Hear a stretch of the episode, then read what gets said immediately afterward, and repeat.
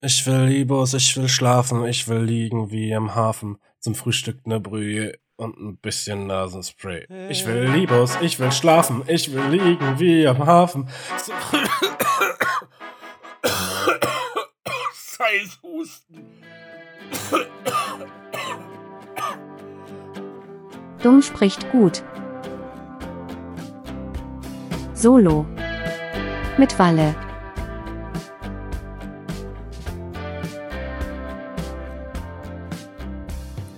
Hallo, herzlich willkommen zurück zu diesem ganz besonderen Podcast. Man weiß wirklich nie, was drin steckt und was man am Ende noch bekommt. Naja, so ist es eben. Wie ihr gemerkt habt, natürlich selbstverständlich ist es wieder eine Solo-Folge. Woran hattet ihr Lehen? Um es kurz und knapp zu machen, wir waren einfach verballert und ähm, busy. Letztes Wochenende, deswegen haben wir nichts aufgenommen. Und ich dachte mir, jetzt wäre es natürlich ganz blöde, wenn wir gar nichts hätten. Deswegen diese Alternativfolge. Wie ihr es vielleicht nach dem Pre, Pre nach dem Prä-Intro gehört habt, ich bin etwas angeschlagen. Vielleicht hört man es tatsächlich in meiner Stimme. Ich habe aber gerade aktuell den Eindruck, dass es ziemlich gut geht. Also ich bin, was? Ich bin doch recht zufrieden. Äh, ja. Da war er wieder, der obligatorische Einstiegs. Äh. Ich weiß gar nicht, ob wir in diesem Podcast überhaupt mal über Krankheit gesprochen haben, weil, wie schon eingangs erwähnt, es hat mich erwischt. Ich habe einen, einen fiesen Schnupfen bekommen. Naja, fies war der nicht. Ich bin eines Morgens, eines Abends zu Bett gegangen mit wirklich bösen Halskratzen und Halsschmerzen. Bin dann morgens aufgewacht, es war nicht besser. Ähm, glücklicherweise waren meine Eltern vor Ort und man kennt's ja, niemand kümmert sich besser um einen, wenn man krank ist, als die Mutti. Außer vielleicht der eigene Partner. Und dann wurde ich da verpflegt. Am nächsten Tag ging es mir dann schon deutlich besser. Aber halt volle Nase, Husten, das volle Programm und die volle Nase und der Husten schwillt jetzt zum Glück langsam ab, aber ist immer noch da. Das ist ein bisschen nervig. Deswegen wundert euch nicht, wenn es zwischenzeitlich mal ganz kurz sehr still wird, weil ich mich da gemutet habe, um zu husten. Ansonsten habe ich hier meinen Tee stehen, ein äh, Ingwer-Zitrone-Tee, weil der Ingwer ballert so richtig schön im Rachen. Da geht der letzte Rest raus. Ja, aber ansonsten ist es wieder ganz gut verlaufen. Das da, da, da bin ich ja wirklich mit Glück gesegnet. Sobald ich irgendwie merke, oh verdammt, jetzt kommt was, dann kann ich da schon sehr schnell Präventivmaßnahmen er ergreifen. Das heißt, ich leg mich sofort ins Bett, äh, wickel mir einen Schal um den Hals, brühe mir einen Tee, brühe mir eine Brühe, stell mir tausende Tassen auf, dazu vielleicht noch Taschentücher und ich leg mich einfach ins Bett und koche es aus. Also ich ziehe mich warm an, leg mich hin und mach dann den ganzen Tag, wenn ich denn frei habe, nix. Außer im Bett liegen und das Ganze auszukurieren. Einfach damit mein Körper die Möglichkeit hat, so jetzt komm, pass auf, du kannst jetzt machen, regeneriere dich, weil ich brauche dich möglichst bald wieder. Was mir auch schon das ein oder andere Mal passiert ist, ist nämlich der Fall, dass man irgendwie frei hat, sodass man entspannt und man hat eigentlich die ganze Zeit was mit sich mitgeschleppt, aber man hat es nicht gemerkt. Und sobald du dann Ruhe hast, bäm, bricht's aus. Du denkst dir so, ach, scheiße, das war jetzt das Letzte, was ich gebraucht habe. Ich wollte doch nur ein bisschen Urlaub machen. naja, darauf erstmal einen Schluck Tee.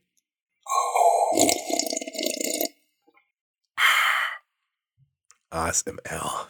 So ist das. Und Krankheit, krank sein ist halt generell blöd. Ich überlege gerade, was das Schlimmste war, was ich jemals an, an Krankheit hatte.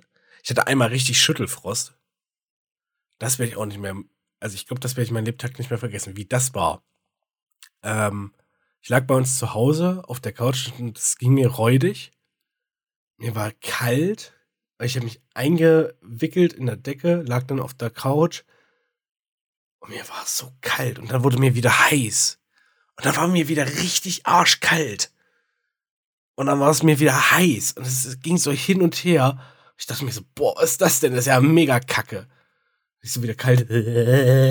Wieder heiß und dann wieder kalt. Dann habe ich mir gedacht, ah, das ist wohl Schüttelfrost. Ah ja, hm, scheiße.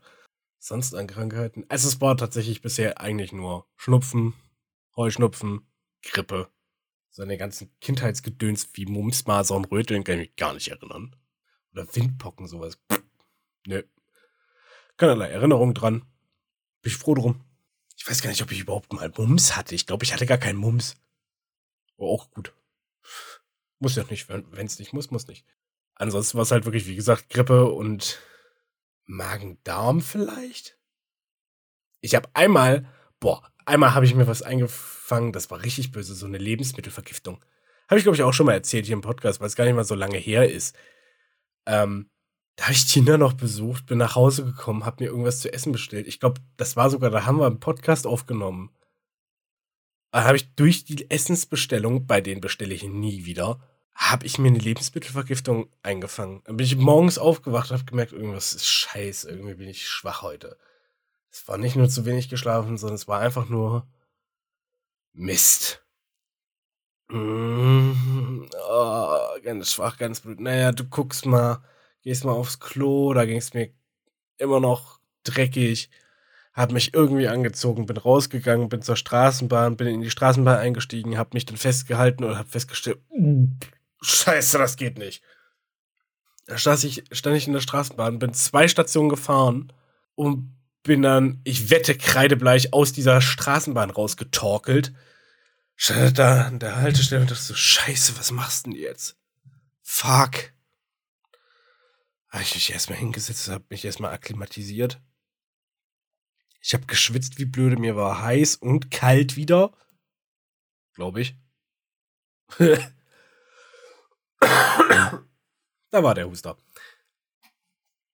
Dann saß ich da auf dieser Bank. Ich weiß jetzt erstmal nicht, wohin mit mir. Und hab erstmal meinem Chef eine SMS geschrieben: Du, ey, sorry, ich bin krank. Komm heute nicht. Muss mal gucken.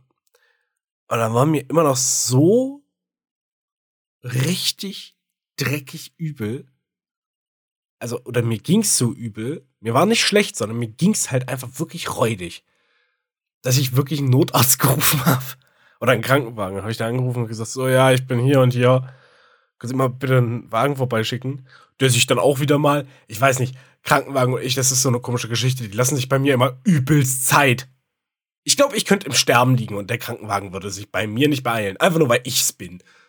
Hatte nur zwei Erlebnisse mit dem Krankenwagen und alle beide waren ultra langsam. Gut, ich habe jetzt auch vermitteln lassen, dass es bei mir jetzt kein Notfall ist, dass ich den in den nächsten zwei Sekunden abnippeln werde. Zwei Minuten, so realistisch wollen wir sein. Deswegen drücken die da nicht voll aufs Gaspedal, ist schon klar. Dann kamen die Menschen da an, haben mich untersucht, haben gesagt, so, ja, ihnen fällt jetzt erstmal nichts auf, gehen sie am besten zu ihrem Hausarzt. Und dann habe ich mich von dieser Station zu meinem Hausarzt, der ist ja, der war nicht weit, der ist nicht weit von meinem Wohnort entfernt. Aber nun war ich ja schon zwei Straßenbahnstationen von meinem Zuhause entfernt. Und eins konntet ihr wissen, dass ich nicht nochmal in die scheiß Straßenbahn eingestiegen bin, weil ich wäre da drin fast umgeklappt. Mit dem Beschleunigen und dann wieder, das war halt wirklich schlimm. Du stehst da drinne und es gibt ja gut Straßenbahnfahrer und es gibt richtig schlechte Straßenbahnfahrer. Und ich habe leider einen schlechten erwischt, der halt schnell beschleunigt, dass du zuerst in die eine Richtung gedrückt wirst und dann schnell abbremst, dass du wieder in die andere Richtung gedrückt wirst. Nicht schön. Das ist echt gefährlich, was ich hier mache. Ich laber mir den Hals trocken. Dumm. Naja. Ja, und ich schleppe mich, wirklich. Es war nichts anderes als mich schleppen. Ich schleppe mich zu meinem Hausarzt. Zwischenzeitlich nochmal beim Einkaufs, äh, beim Lidl angehalten, um mir eine Flasche Wasser zu holen, so eine halbe, so einen halben Liter. Alles trocken, alles Mist, alles blöde. Ich also zum Hausarzt, melde mich dann da an. So, ja, hallo, Entschuldigung, können Sie mich, können Sie mich bitte untersuchen, weil ich, ich habe einen medizinischen Notfall. Guckt mich die Frau am Schalter erstmal an wie ein Auto und sagt so, ja, nee, also eigentlich wollen wir, dass Sie hier einen Termin für machen. Was heißt denn hier medizinischer Notfall? Ich so, äh, Ja, bin bei einer Straßenbahn zusammengeklappt. Ja, nee, also eigentlich, eigentlich wollen wir jetzt gerade wegen Corona, dass sie Leute hier einen Termin machen. Ich so völlig, Alter, was soll denn jetzt der Scheiß? Ja, soll ich jetzt, soll ich jetzt wieder gehen oder was? Ja, nee, setzen Sie sich hin. Aber eigentlich, dass Sie es wissen, wir wollen hier einen Termin. Ich so, ey, weißt du, kann ich ja vom grundsätzlichen Prinzip hier verstehen, ne? Dass ihr nicht wollt, dass vor allem, das ist ja in der Gegend, in der sehr viele Rentner wohnen, wenn die ohne Termin da einfach aufkreuzen, dann ist da komplettes Chaos. Ich kann es verstehen. Ja, ich habe Verständnis dafür. Aber der Ton macht die Musik. Abermals. Also wenn man mich blöde angafft, ist die Wahrscheinlichkeit deutlich höher, dass ich dann nicht wieder zurückkomme. Und das ist dann auch passiert. Ich glaube, ich bin seitdem nie wieder bei meinem Hausarzt gewesen. Weder mit noch ohne Termin. Ja, ich saß dann da, hab mich dann untersuchen lassen, kam raus, so ja, wahrscheinlich haben sie sich eine Lebensmittel, also irgendwie einen Infekt geholt. Und dann dachte ich mir so, ah ja, ich weiß, was das ist. Gibt nur eine Sache, die ich gegessen habe, die außerhalb des Schemas liegt. Das war diese Lieferung. Ja. Schön. Also, ich mich wieder nach Hause geschleppt, hingelegt.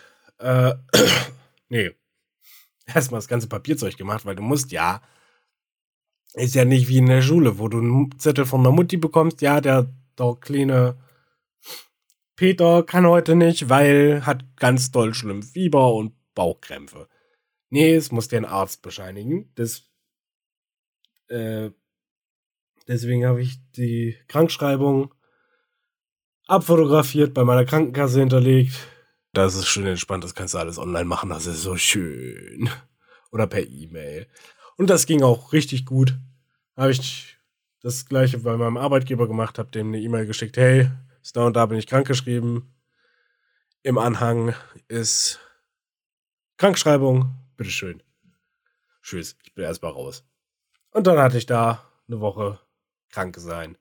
Ende vom Lied war, ich war nach drei Tagen, ich war am übernächsten Tag wieder gesund. Es war wirklich nur der erste und der zweite Tag, obwohl am zweiten Tag ging es mir schon deutlich besser. Äh, ich habe am ersten Tag wieder, natürlich, was ich weiß, sobald man krank ist, was man definitiv machen muss, ist sehr viel Flüssigkeit zuführen. Habe ich auch dann brav gemacht. Ich habe sehr viel getrunken. Und dann bin ich. Ja, dann ging der Tag irgendwie vorbei. Und am nächsten Tag war ein sehr ulkiges Erwachen. Jetzt wird es ein bisschen eklig. Aber beim allmorgendlichen Stuhlgang merkte ich so, oh, oha, ach du Scheiße. Oh, hm. Mein Harnstoff wurde ja überhaupt nicht verdünnt. Das war das erste Mal, dass ich dunklen bis nahezu roten Urin gesehen habe. Dunkelrot bis braun. Da dachte ich so, ach du Scheiße, irgendwas ist im Argen. Irgendwie bin ich dehydriert. Aber ich habe verdammt viel getrunken. Hä? Ja. Das Eklige gehört jetzt noch nicht ganz auf. Als ich dann. Wie drücke ich das jetzt möglichst elegant aus? Die hintere Seite meines Stoffwechselapparates dazu entschied, sich überflüssige Abfallprodukte zu äh, entledigen, merkte ich, oh, oh, dort ist also sämtliche Flüssigkeit entschwunden.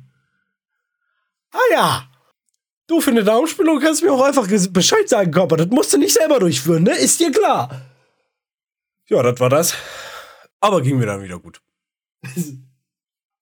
Boah, war eine Geschichte mit glücklichem Ende. Aber es war das erste Mal Lebensmittelvergiftung und das braucht man echt nicht. Es ist echt unnötig. Ich habe zum Glück nicht kotzen müssen. Kotzen ist so eine Sache, die muss ich sehr, sehr, sehr, sehr selten. Vor allem wahrscheinlich wegen meines sehr geringen Alkoholkonsums bin ich froh drum. Das letzte Mal, als ich das gemacht habe, ich, ich sollte so langsam mal von dem Thema wegkommen, weil so langsam finde ich es auch selber widerlich, merke ich gerade. Einmal noch, aber das letzte Mal war, glaube ich, relativ entspannt, weil es ging einfach raus. Hat nicht die Zunge berührt oder irgendwie sowas, sondern ging einfach in den in die Toilette und dann war das Thema auch vorbei. Apropos vorbei, dieses Thema ist jetzt endgültig vorbei, weil ich es dann doch ein bisschen widerlich finde. Generell aber krank sein, Erkältung, Grippe, oh, das ist räudig. Das braucht man nicht. Ich bin auch froh, dass ich um Corona drumherum gekommen bin, dass ich das nicht mitbekommen habe. Also nicht abbekommen habe. Ich habe Lockdown? Was, was ist das? Was, was, war denn da los? Habe ich gar nicht mitbekommen. Letzten fünf Jahre unter Stein gelebt, doch. Irre, wie lange jetzt schon diese ganze Corona-Geschichte andauert, ne? Drei Jahre? 2019 wurde es zum ersten Mal entdeckt in China, deswegen heißt es ja auch Covid-19. Also, ja, Covid-19 heißt die Krankheit. SARS-CoV-2 heißt das Virus. Und Corona, Corona wird halt auch die Krankheit genannt, ist Wumpe. Äh, Im Englischen natürlich nicht. Im Englischen heißt es Covid. Und wir im Deutschen denken uns dann wieder so, hm, ja, Covid klingt auch nicht schlecht. Lass uns einfach mal die englische Bezeichnung für die Langzeitfolgen eins zu eins übernehmen. Wir sagen jetzt nicht einfach lange, langes Corona, sondern, das klingt auch irgendwie wie eine gestreckte Form von Bier, sondern wir haben jetzt Long Covid. Gut, immerhin weiß jeder, was gemeint ist. Das ist ein Vorteil. War ja durchaus problematisch während der Pandemie, dass man nicht weiß, was jetzt Phase ist. Aber da sind wir jetzt zum Großteil zum Glück durch. Das ist ja jetzt nicht mehr das große Thema. Da haben wir jetzt ganz andere Aktivisten, die mit Suppe um sich werfen und sich auf Straßen festkleben beispielsweise. Das sind die. Darum spricht nicht. Nee, ich habe nichts vorbereitet. Kann ich vergessen. Passiert nicht. Es ist so irre. Das wollte, so wollte ich die, die Folge eigentlich nennen. Irgendwie irre Zeiten oder irgendwie sowas. Ist egal. Aktueller Arbeitstitel ist krank. Ihr merkt, ich rede mich gerade um Kopf und Kragen, weil ich jetzt gerade vergessen habe oder weil ich jetzt gerade nicht auf dem Plan habe, worüber ich reden möchte. Aber bis jetzt lief es ganz gut, also ich sage mich optimistisch. Ich, äh, wenn ich zwischenzeitlich den Faden verliere, wenn ich irgendwie ein bisschen durch bin, seht's mir bitte nach. Es ist kurz, nee, es ist 0 Uhr 19. Ich nehme das gerade an einem Mittwoch auf, weil ich morgen Mittag, morgen gehe ich wieder auf Arbeit und danach fahre ich mit dem Zug weg, gönn mir erstmal Urlaub. Keine Sorge. Während der Zugfahrt werde ich versuchen, außer ich habe halt so gar keinen Bock und bin einfach nur mal lade und will einfach meine Ruhe haben. Aber ich versuche ansonsten ein bisschen was zu schneiden, ein bisschen was zu tun für den Podcast. Ja. Und damit ich was bearbeiten kann, äh, zum anderen steht ja auch noch eine andere Folge aus. Nämlich die von letzter Woche, die nach der Halloween-Spezialfolge hat man eigentlich was aufgenommen. Es hat allerdings nicht so gut funktioniert. Also, beziehungsweise, ich habe dann ewig die Aufnahme von Tina nicht bekommen und dann hatte ich ein sehr kurzes und sehr anstrengendes Wochenende und hatte gar keinen Bock, mich irgendwie noch im Podcast rein zu verknusen. Also mit sehr kurz und sehr anstrengend meine ich. Ich habe bis Freitag, ich habe am Freitag von 8 bis 20 Uhr gearbeitet, ne, 20, 19 Uhr und den Rest bin ich dann noch Hause, nach Hause gefahren. Und dann am Samstag um halb acht, Viertel acht eigentlich, los, also 7.15 Uhr bin ich hier los, hab wen abgeholt und bin dann nochmal weitergefahren und hab dann nochmal weitergearbeitet bis 16 Uhr. Also am Samstag nochmal einen vollen Arbeitstag drangehängt. Und dann halt noch mich um Haushaltsgedöns gekümmert, dass ich dann am Sonntag sagen konnte, okay, Freunde, ich hab jetzt Feierabend. Das habe ich auch gemacht. Ich habe am Sonntag einfach mir vorgenommen, ich mache heute nichts. Ich entspanne heute. Heute ist ruhig. Ja, können wir alle mal. Und das war gut so. Manchmal braucht man wirklich, das habe ich so festgestellt, manchmal braucht man so ein Positive oder einfach so einen wirklichen Relax Day, dass man sich nicht fertig macht. Also so sah das jetzt bei mir aus. Also deswegen kam nix vergangenen Sonntag. Um mal kurz eine Perspektive zu geben, welcher das war. Es war, glaube ich, der erste oder so. Nee. Es war der sechste, C, der sechste, elfte, so rum. So wird ein Schuh draus. Deswegen kam am 6.11. nix. Heute ist der 10.11., beziehungsweise auch vorhin noch der 9.11. Ah, hör mir auf. Zeit ist eh so ein beklopptes Konzept. Kann ich nicht anfassen, kann ich nicht verkaufen, ist für mich nicht wichtig. Oh, ich merke gerade, würde die Nase wieder zu. Ich mach mal eine kurze Aufnahmepause und komme gleich wieder wieder. Ne? Gut. Irgendwann später. So, da bin ich wieder. Knapp eine halbe Stunde einfach so vollgelabert bekommen, ist doch auch nicht schlecht. auf dem Weg nach Hause denke ich mir immer wieder so, ach, das wäre doch ein gutes Thema jetzt für so einen Solo-Podcast, darüber würde ich gerne reden. Und dann setzt du in der Aufnahme und stellst fest, was waren nochmal diese Themen? Na, es gibt tatsächlich sehr viel zu besprechen. Also mein Grundthema Kommunikation und Aufmerksamkeit, beziehungsweise Kurzsichtigkeit von Leuten. Ich finde es immer wieder faszinierend, wie man sich als Mensch und wie viele Menschen sich immer selbst im Weg stehen. Aufgrund, naja, ich weiß jetzt nicht, naja, grundsätzlich psychologisch gegebener Gegebenheiten. Oder äh, wie sich die Welt gerade wandelt, worauf man sich einrichten muss, wie sich das ausdrückt. Aber fangen wir doch mal klein an. Ich habe nämlich heute einen Artikel gesehen und gelesen von der Wirtschaftswoche mit dem Titel Was Verena Balsen ausdrückt, ist letztendlich Überforderung.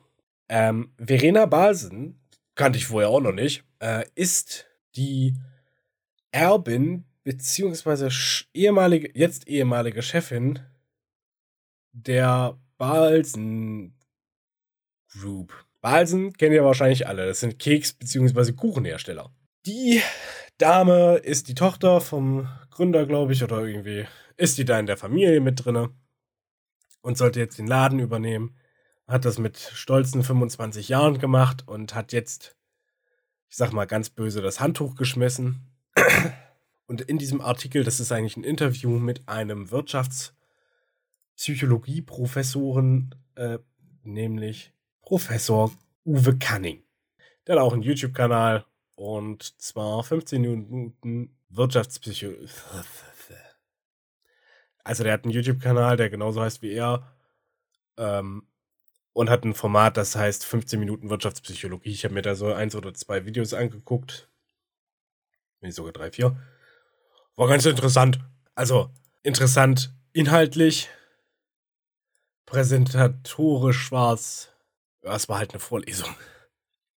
Da steht jemand von einem Greenscreen in ein sehr komisch digitales Studio hinein editiert und im Hintergrund ist eine PowerPoint, die er laufen lässt und dann redet er darüber. So, wie man sich eine Vorlesung in der Uni vorstellt.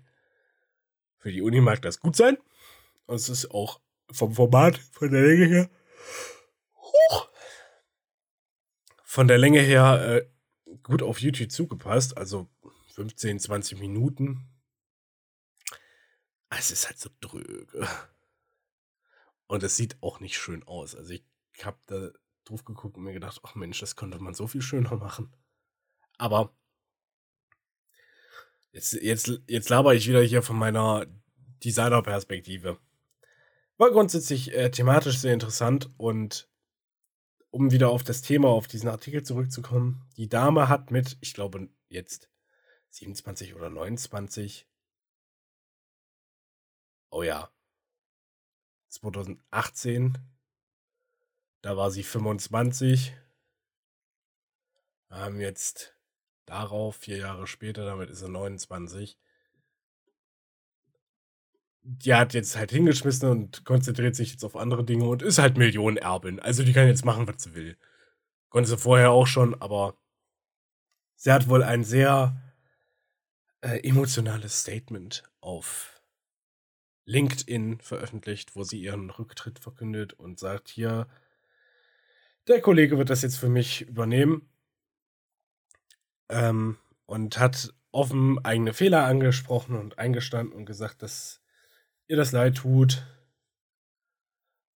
Und letztendlich, das ist eben die Aussage von diesem Wirtschaftspsychologen, Herrn Dr. Kenning, Canning, Canning, so rum, äh, Herrn Uwe Canning, dass das eben nur ein Ausdruck von Überforderung ist.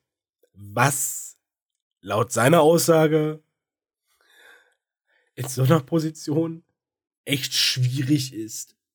Also, generell, dass man, also es geht auf ein grundsätzliches Fehlkonzept zurück, nämlich, wusste ich vorher auch noch nicht, man nennt das die sogenannte Great Man Theory.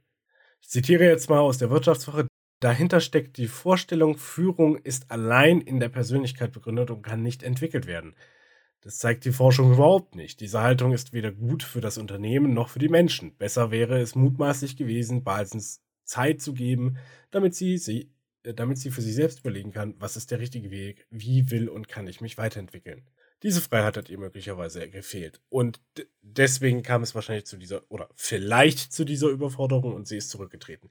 Diesen Fall finde ich interessant, weil er so Familienunternehmen betrifft und insofern einfach spannend ist, wie man davon ausgeht, was ja heutzutage eh nicht mehr so selbstverständlich ist, würde ich denken. Oder vielleicht bin ich einfach nicht in solchen Kreisen unterwegs, aber dass man eben Familienerben hat und sagt so, ja Kind, du übernimmst jetzt dieses Geschäft Früher war es quasi selbstverständlich, mit früher meine ich halt Mittelalter und nachfolgende Zeit. Hast Bäcker, dein Sohn wird höchstwahrscheinlich auch Bäcker werden. Woraufhin dessen Sohn wahrscheinlich auch wieder Bäcker wird. Ne? Also es zieht sich so durch die Familie durch und das habe ich in meinem Kopf als in Anführungszeichen überwunden empfunden. Also, Kind, wir sind Unternehmer, du wirst dann die Firma weiterführen.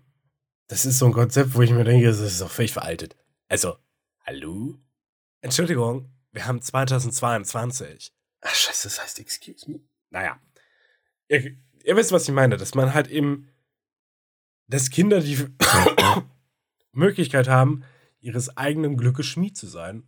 War wohl in dem Fall nicht so und ist dann brachial krachen gegangen. Und das große Problem ist halt einfach eben, wie es der Herr Dr. Cunning beschrieben hab, hat und wie ich es vorgelesen habe, dass man davon ausgeht, man ist einfach eine gute Führungspersönlichkeit.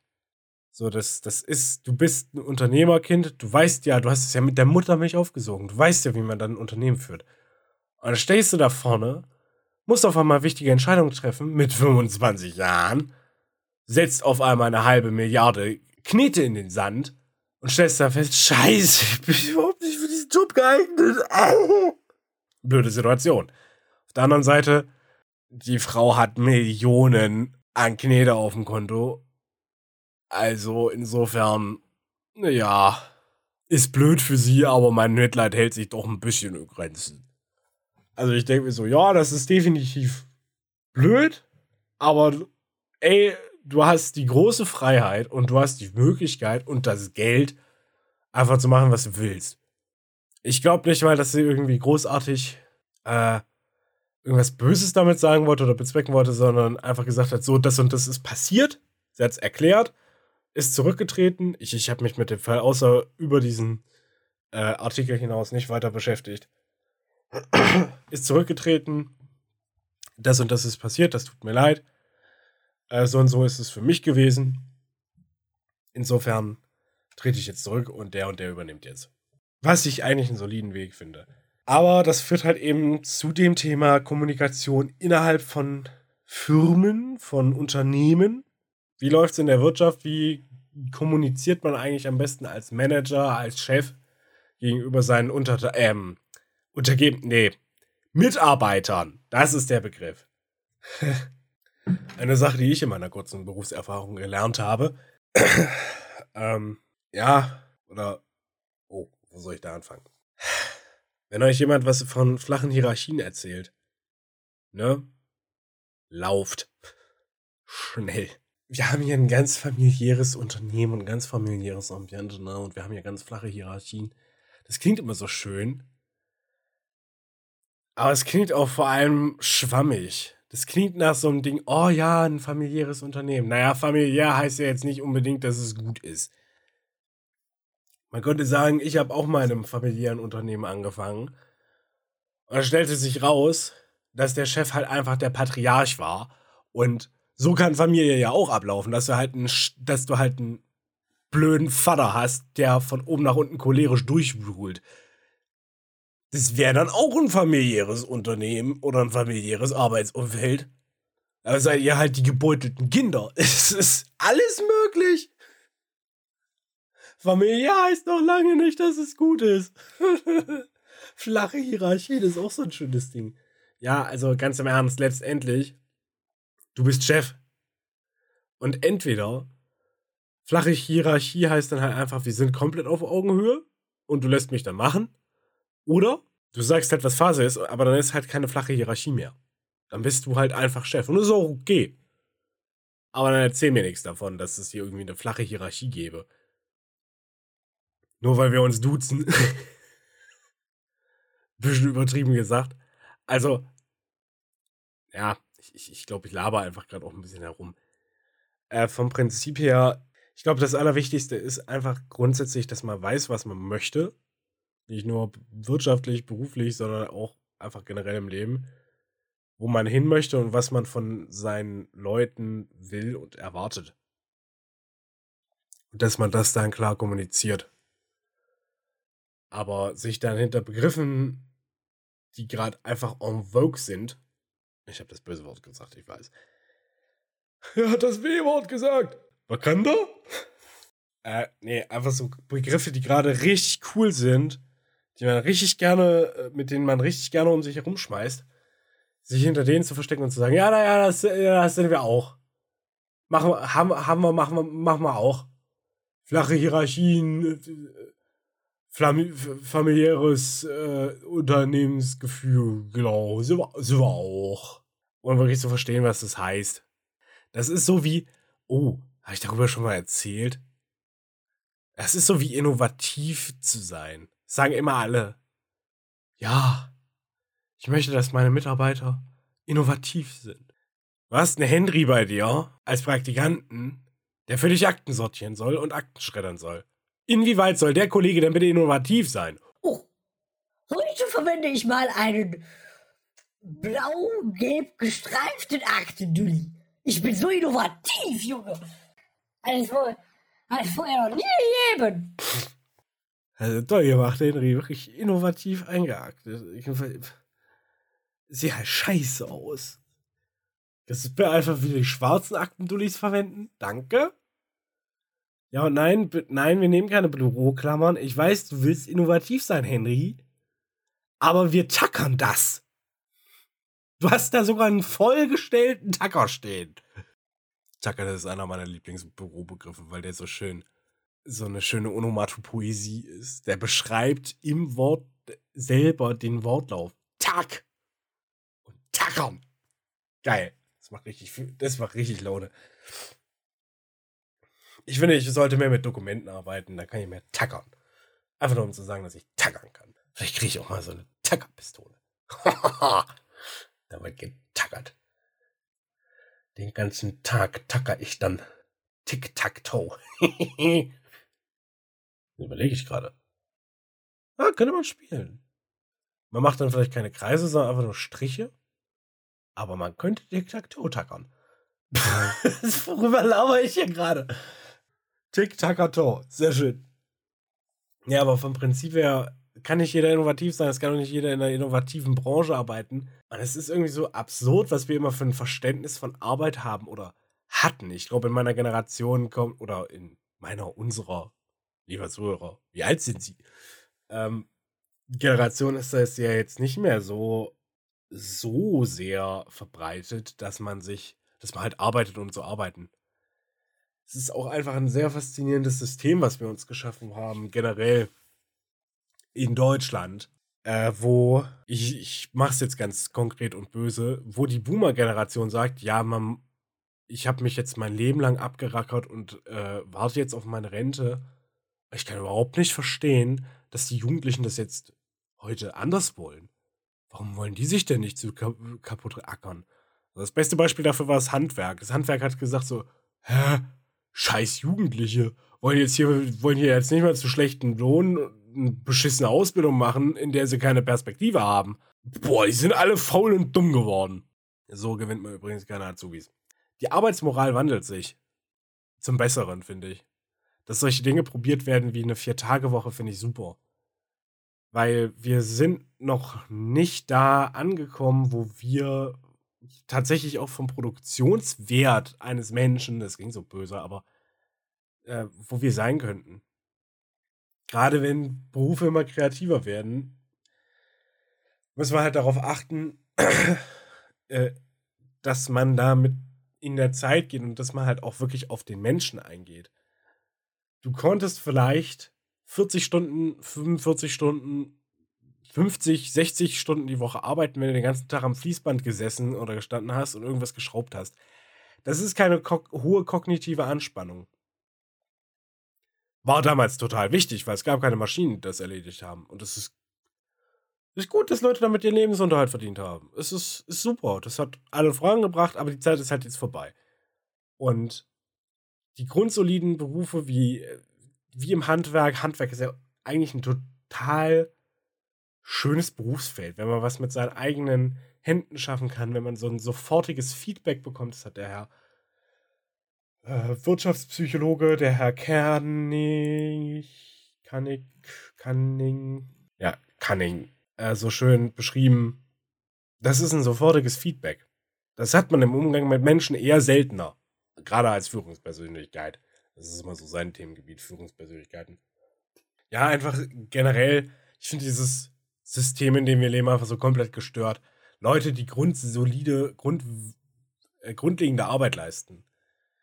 Pflegekräfte, Handwerker, die überhaupt zur Verfügung stellen, dass wir in diesem Wohlstand leben, werden halt auch noch, oder dass wir überhaupt leben können, dass wir funktionieren können. Die Leute, die am Supermarkt an der Kasse arbeiten, die Leute, die die Kanalisation intakt halten, die Leute, von denen man gar nichts mitbekommt.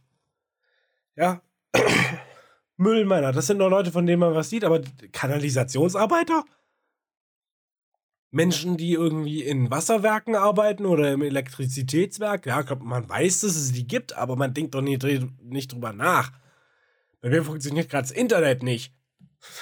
Ist mal ganz blöd und plump gesagt. Also, bei, bei mir läuft gerade. Oh Gott, jetzt habe ich wahrscheinlich was gejinxt. Scheiße.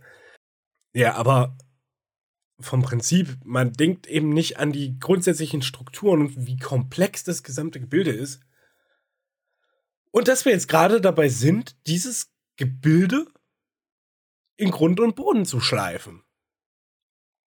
Diese Grundstrukturen, dass wir die so dermaßen belasten und dass wir sie ausnehmen. Wir haben unser Fundament genommen, auseinandergehackt um ein extrem toll äh, fancy aussehendes Obergeschoss für Megareiche. So, oh Gott, ich klinge wie ein richtig Linker, aber es tut mir leid.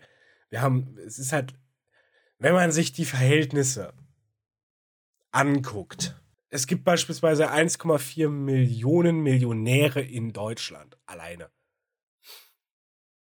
Weltweit hat das oberste 1% der Bevölkerung mehr Geld und mehr Vermögen generell als die restlichen 99. In Deutschland ist es, glaube ich, nicht ganz so krass, aber wir sind auf einem guten Weg dahin.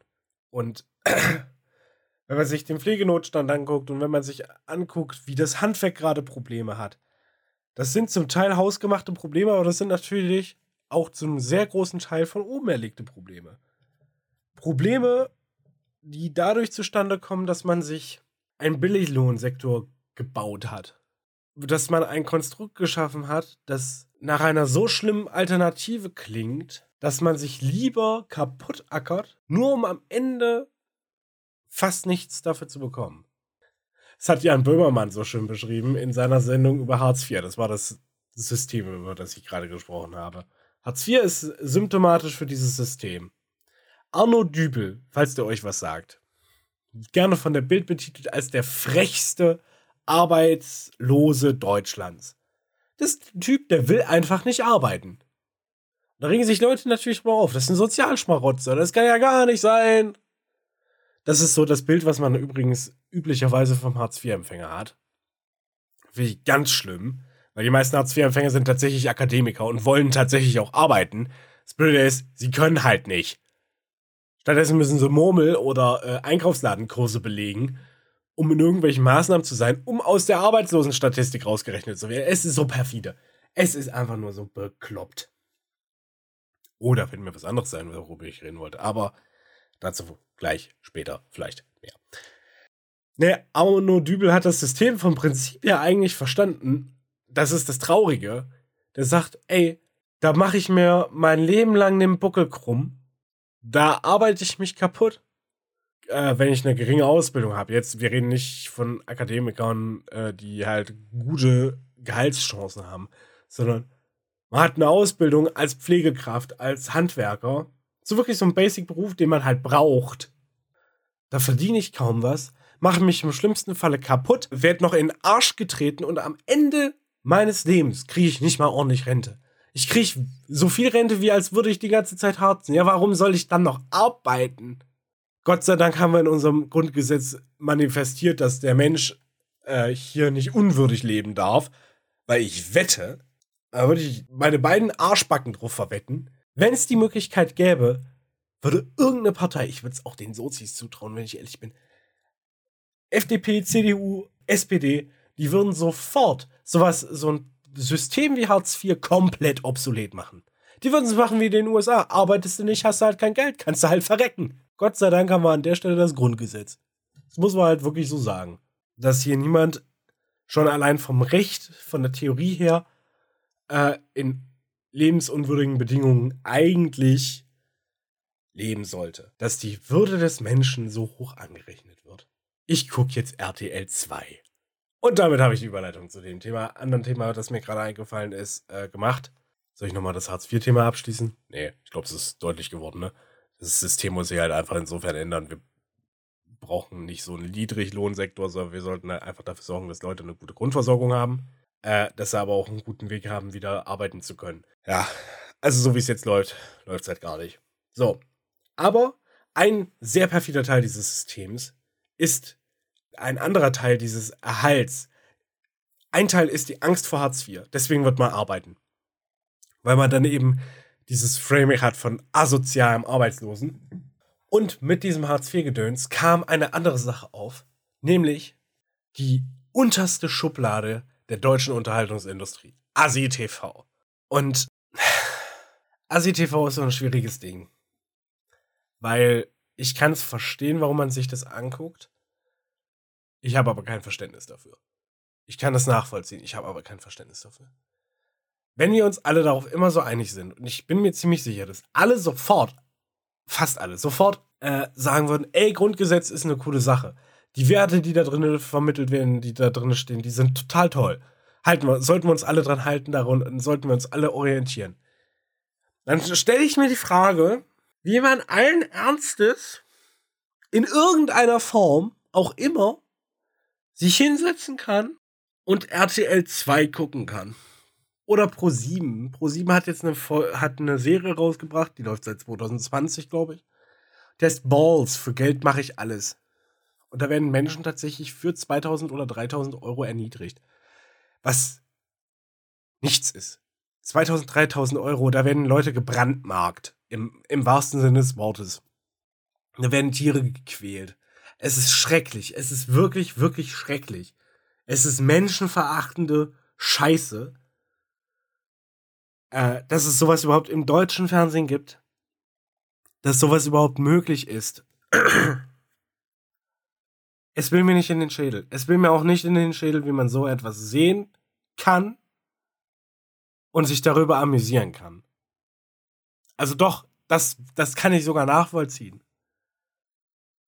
Aber es ist, ich, weiß, es klingt irgendwie überprivilegiert, wenn ich jetzt so von einem quasi hohen Rost mich hinsetze und sage so, wie könnt ihr sowas nur sehen? Aber es ist halt leider genau das. Wie könnt ihr? Es ist, es gibt doch so viele andere Formen der Unterhaltung.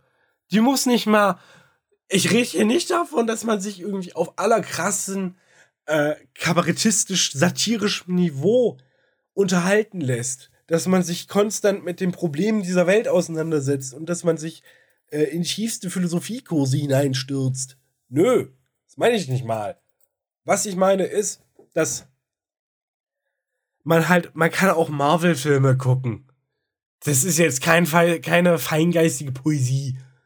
Aber es ist unterhaltsames, gutes Popcorn-Kino. Macht doch Spaß. Und so Serien gibt's doch auch. Pff, ja, ich wollte jetzt Doctor Who sagen. Doctor Who ist halt auch manchmal ist halt auch links. Das muss man einfach sagen. Ist halt auch eher progressiv links. Gegenteil von konservativ. Aber das ist halt eine Sci-Fi-Serie. Also es gibt, es gibt so viel Programm, es gibt so viele Möglichkeiten. Aber warum dann ASI-TV? Warum? Das ist eine rhetorische Frage. Ich will da keine Antwort drauf haben. Beziehungsweise, weil ich mir die Antwort schon denken kann. ASI-TV ist super, weil man sich immer über andere Leute drüber stellen kann. Und man braucht mir auch nicht zu erzählen, dass man das ja ironisch guckt. Wie soll man das denn ironisch gucken? Jedes Mal, wenn ich irgendwas von Asi TV gesehen habe, habe ich mir gedacht, Alter, was sind das für arme Schweine und was sind das für Wichser, die das produzieren? Wirklich ganz ehrlich. Wie die Leute da ausgenommen werden. Jedes Mal aufs Neue. Wie Leute in Not ausgenommen werden, wie Leute irgendwie in solche Situationen reingebracht werden. Gut, jetzt habe ich da auch noch ein bisschen eine Vorgeschichte, weil ich bin quasi mit Fernsehkritik TV groß geworden. War so ein Internetmagazin, das sich eben mit Fernsehen auseinandergesetzt hat. Und inwieweit private und öffentlich-rechtliche halt einfach scheiß Programm machen und ganz besonders die privaten mit ASI-TV und damals, das ist halt richtig krass, das ist ewig her, äh, aber damals eben neuen Live und diese ganzen Abzocksender unterwegs waren. Aber halt eben wirklich ASI-TV. Warum gibt's das? Wie kommen Leute da rein? Und was passiert mit den Menschen, die da waren? Dir geht's nicht gut. Im Nachhinein. Es gibt, es gibt positive Ausnahmefälle. Äh, beispielsweise so eine Domme. Die ist ja ein Internet-Meme geworden. Bei der ist das komplett so dermaßen überzeichnet und so crappy gemacht, dass Leute wissen, ja, das ist eine gespielte Rolle. Das ist Schwachsinn. So ist dieser Mensch nicht. So sind diese Menschen nicht. Das ist einfach konstruierte Fiktion. Ein schönes Beispiel für ASI-TV, das tatsächlich kein ASI-TV ist, ist in meinen Augen Scene TV. Oder sowas wie Fresh Torge. Leute, die sich fiktive, dämliche Charaktere ausdenken. Weiß halt nicht, ich halt auch nicht so viel von Berlin Tag und Nacht und Köln 0850. Ich habe keine Ahnung, wie diese Sendungen heißen. Ähm, solange die jetzt nicht irgendwie komplett zur kapitalistischen Revolution ausrufen, zur nationalistischen oder kapitalistischen Revo äh, Revolution ausrufen, ist mir relativ jogel, was die da machen. Wenn man sich ein Set von Schauspielern sucht, wenn man sich Charaktere ausdenkt und nicht Laiendarsteller nimmt und diese Laiendarsteller mit diesen ausgedachten fiktiven Charakteren verbindet. Das ist ja das Schlimme, was ASI-TV macht. Da hast du da irgendwie so eine komische Helena. Alle denken so, die ist so. Die ist so komisch. Aber es ist ein ganz normaler Mensch, der auch nur sein Leben leben möchte. Der halt irgendwie im Fernsehen angelandet ist, der sich dachte, das ist vielleicht lustig. Und ein bisschen Geld kriegt man auch noch. Die Folgen vielleicht nicht ganz abschätzen kann und dann rutscht man da so rein und dann wird die Person einfach noch dumm angemacht. Weil sie ist ja so dämlich. Hat man auch im Fernsehen gesehen. Äh, ASI-TV bringt niemandem was, wirklich gar nichts. Wenn man ein bisschen drüber nachdenkt, bringt ASI-TV nichts. Dem Konsumenten bringt es nichts weil du lernst davon nichts, du kommst nicht irgendwie weiter. Das Einzige, was du hast, ist eigentlich eine sehr widerwärtige Art und Weise, dich unterhalten zu fühlen, beziehungsweise dich anderen Menschen überlegen zu fühlen. Ich weiß nicht, ob man das eigentlich möchte, weil es ziemlich implizit ein Arschloch-Move ist, sich durch Unterhaltung über andere Menschen drüber zu stellen. Es ist zumindest meine persönliche Ansicht, kann man jetzt drüber streiten. Aber ich finde es ziemlich asozial oder unsozial, wenn man sich Leute, denen es vermeintlich beschissener geht als einem selbst oder die irgendwie döver sind, in Anführungszeichen, dass man sich über die lustig macht. Dieser Voyeurismus. Bin ich einfach kein Fan von. Ähm, also du selber machst dich zum Arsch, bist also kein Profiteur. Die Leute, die da vor der Kamera rumtanzen, kriegen ein bisschen Aufwandsentschädigung, aber das ist gar nichts. Was waren das, 500 Euro oder so? Insgesamt. Und die müssen halt auch noch den Strom bezahlen, die die ganzen Kamerateams und so dafür brauchen. Ne? Also es ist nicht lustig dann werden sie halt auch noch in aller Öffentlichkeit doof gemacht und ihr Privatleben leidet darunter. Das ist einfach scheiße. Die einzigen, die profitieren, sind Produktionsfirmen und Sender. Wenn in einem solchen Konstrukt drei Parteien involviert sind, zwei Parteien davon verlieren und nur einer gewinnt, ist es irgendwie unfair. Change my mind. Und das ist halt eben auch so der andere Teil von diesem System. Wir haben auf der einen Seite die Angst vor dem sozialen Abstieg, auf der anderen Seite eben diese Darstellung von der sozialen Unterschicht.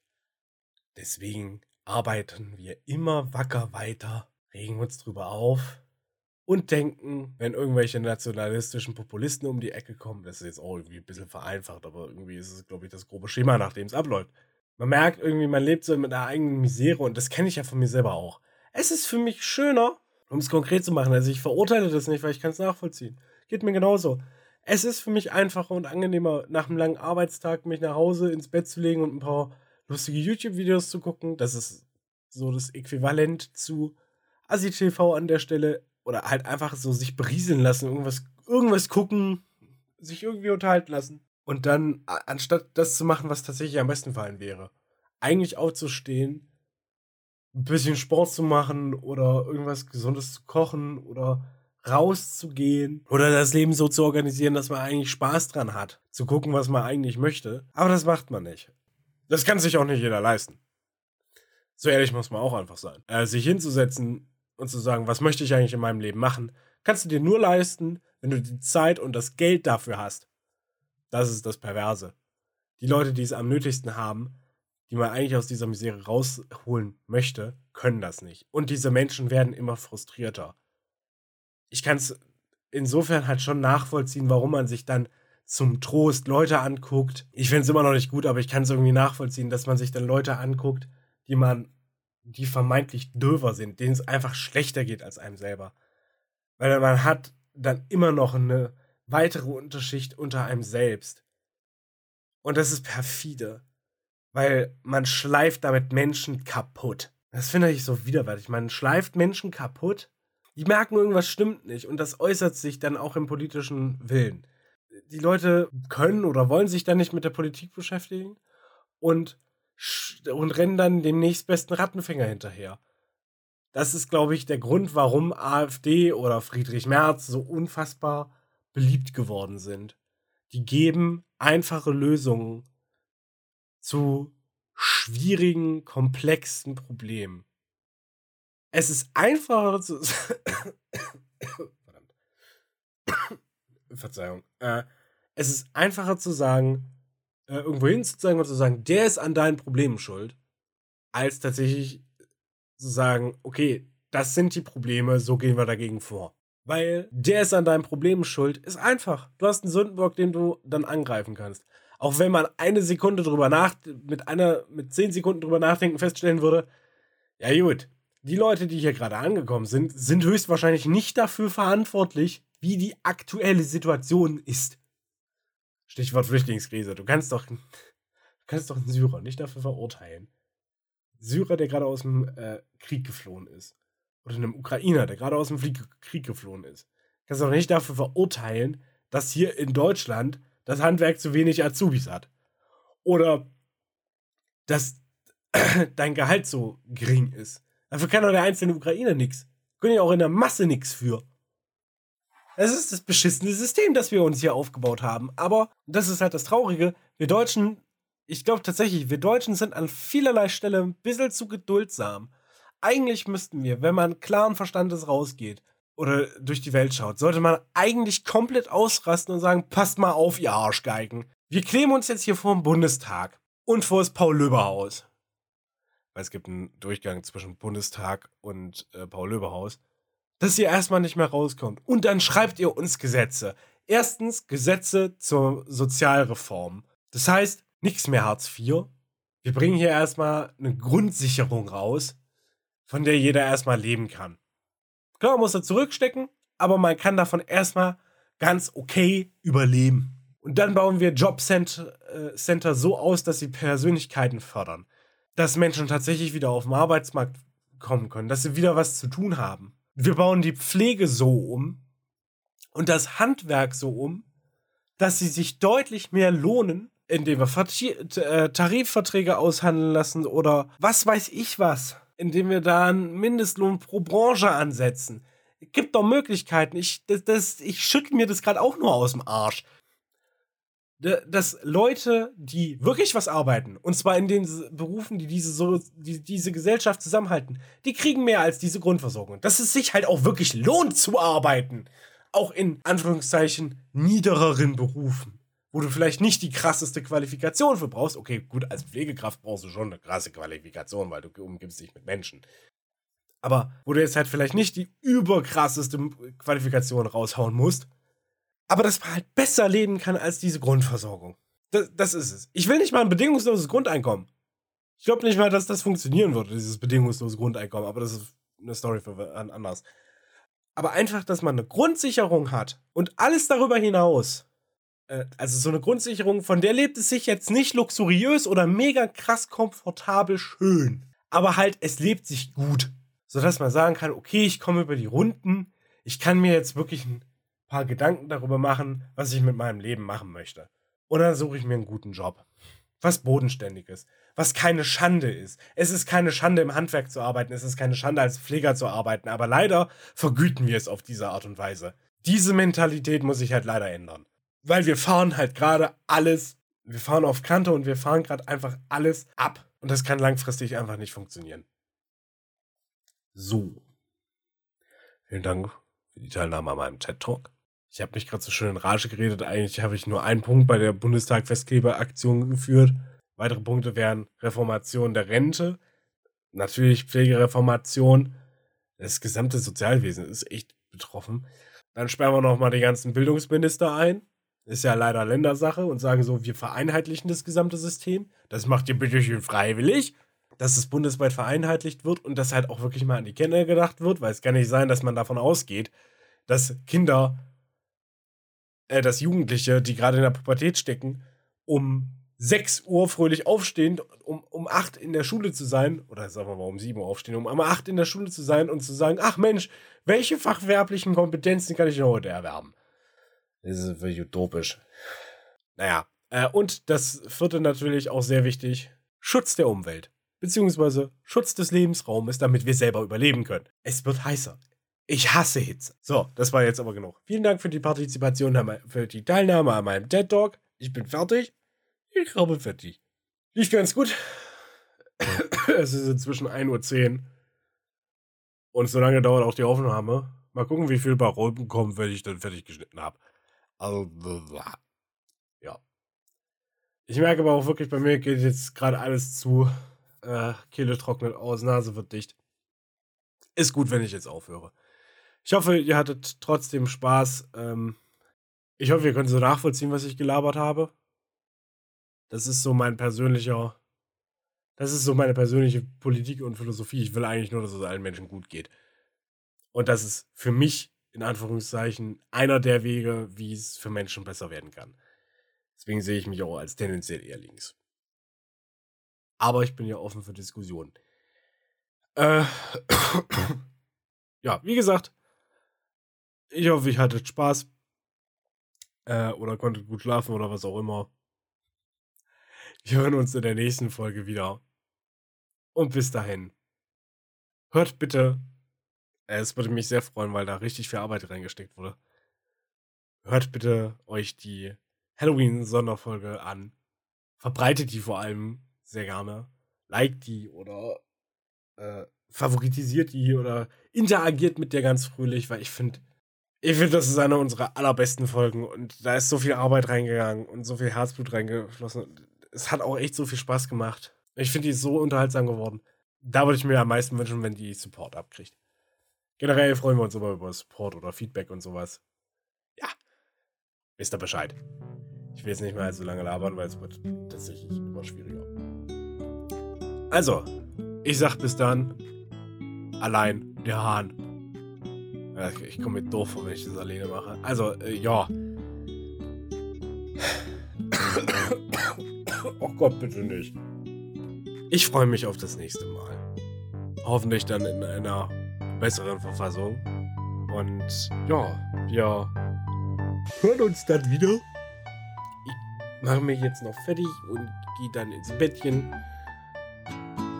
Und wünsche euch einen schönen Resttag, Nacht, was auch immer. Macht's gut. Tschüssi.